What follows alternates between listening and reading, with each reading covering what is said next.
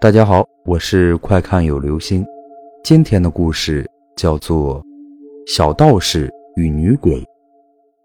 今天讲的这个故事发生在一个偏僻的小山村里。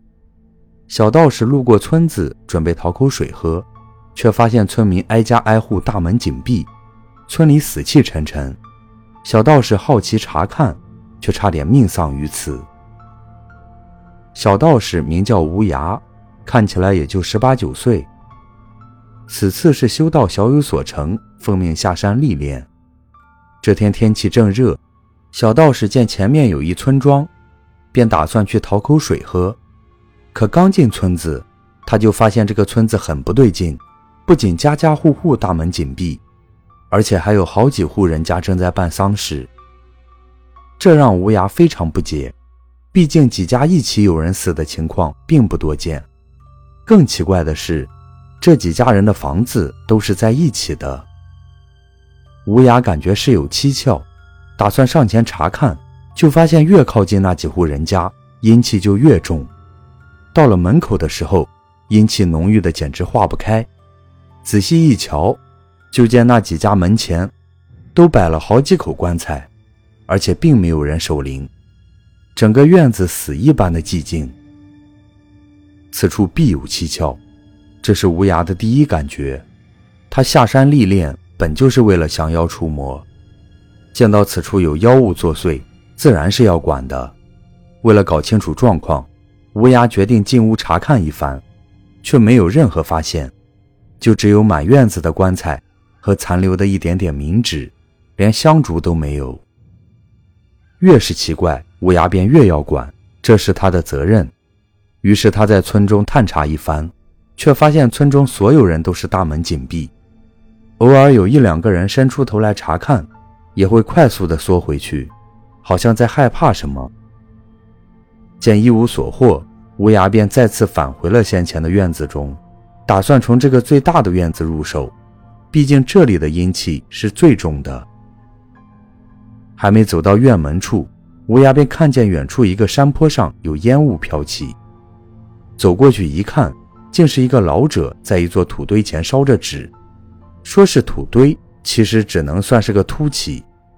若不是有人在这里烧纸，恐怕没有人会觉得这里埋着人。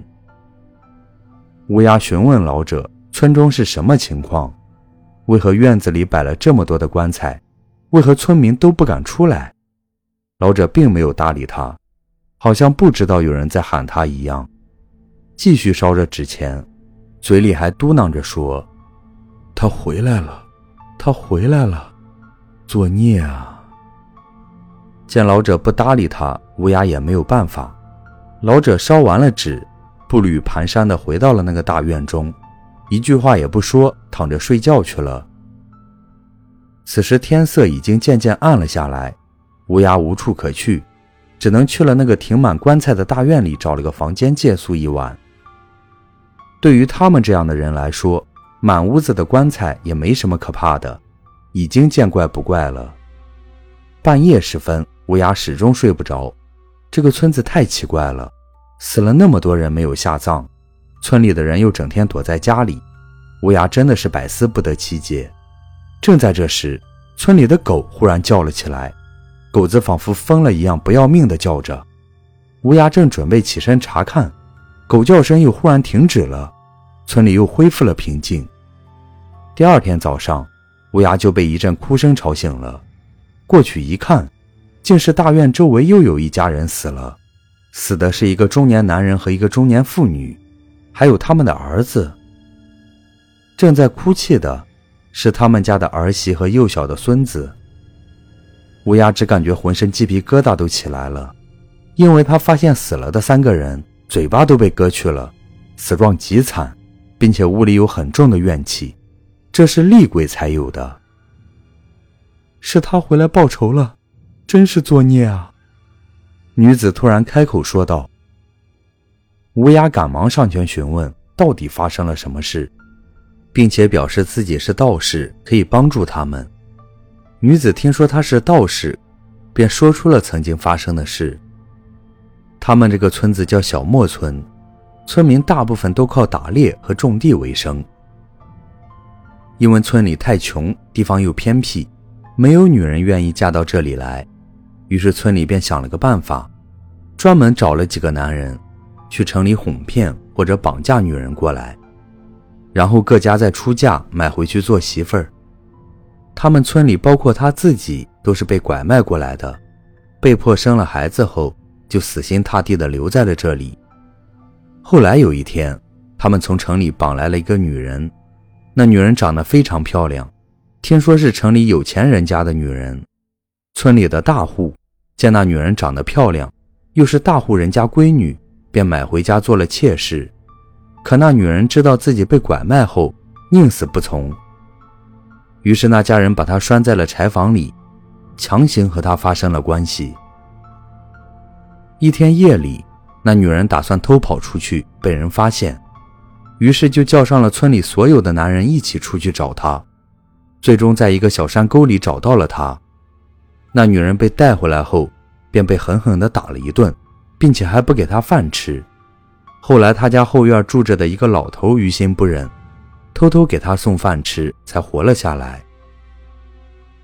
没多久，那女人就怀孕了，可那家人怕她逃跑，依然还是拴着她。那男人的正妻因为不能生育，对女人非常妒忌，私下里对她拳打脚踢。那女人的孩子最终还是没有保住，女人也因此疯掉了。最后那户人家见她没了用处，便又重新买了一个女人，生了一个儿子。后来没多久，女人就被正妻虐死了。那家人把她扔在了村外的土坡上。那老头见女人可怜，便把她给埋了，还给她烧了纸。自从那女人死后，那家人就经常出现怪事。从正妻开始，一个接一个死了。那家人死光了以后，周围邻居也开始暴毙而亡。只有那个老头和同样被拐的几个女人和幼小的孩子活了下来。大家都说是那女人来报仇了，就吓得不敢出门。没想到最后还是报应来了。女人说完，又开始哭了起来。听到这里，乌鸦大致是明白了。也明白了，那老头在土坡上祭拜的是谁。乌鸦毕竟是年轻人，有血性，也为那女人感到不值。这些人草菅人命，禽兽不如。如果乌鸦不是道士的话，他绝对不会管这件事。他宁可让那女人把这些人面兽心的禽兽都给杀了。可他是个道士，降妖除魔是职责所在。于是他做了决定。晚上去坟地会会那女鬼。到了晚上，那女鬼出现了。无涯看着眼前的女鬼，非常吃惊。这才多久，女鬼已经到了厉鬼的阶段。若让她杀光村里人，那恐怕就会更加恐怖。乌鸦也不废话，抬手甩出两张符，就向女鬼飞了过去。两人一阵斗法后，乌鸦靠着师傅给的护身法器，才勉强降服女鬼。不过他并不打算将女鬼魂飞魄散，而是想超度女鬼去投胎。毕竟他已经很可怜了。你已经报了仇，杀了迫害你的人，该去投胎了。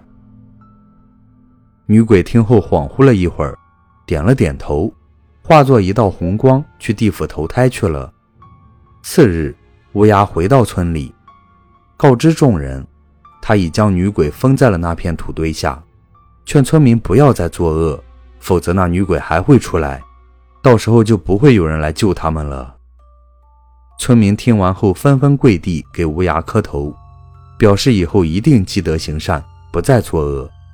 乌鸦听后转身离去了。好了，这就是今天的故事：小道士与女鬼，作恶多端，终将报应。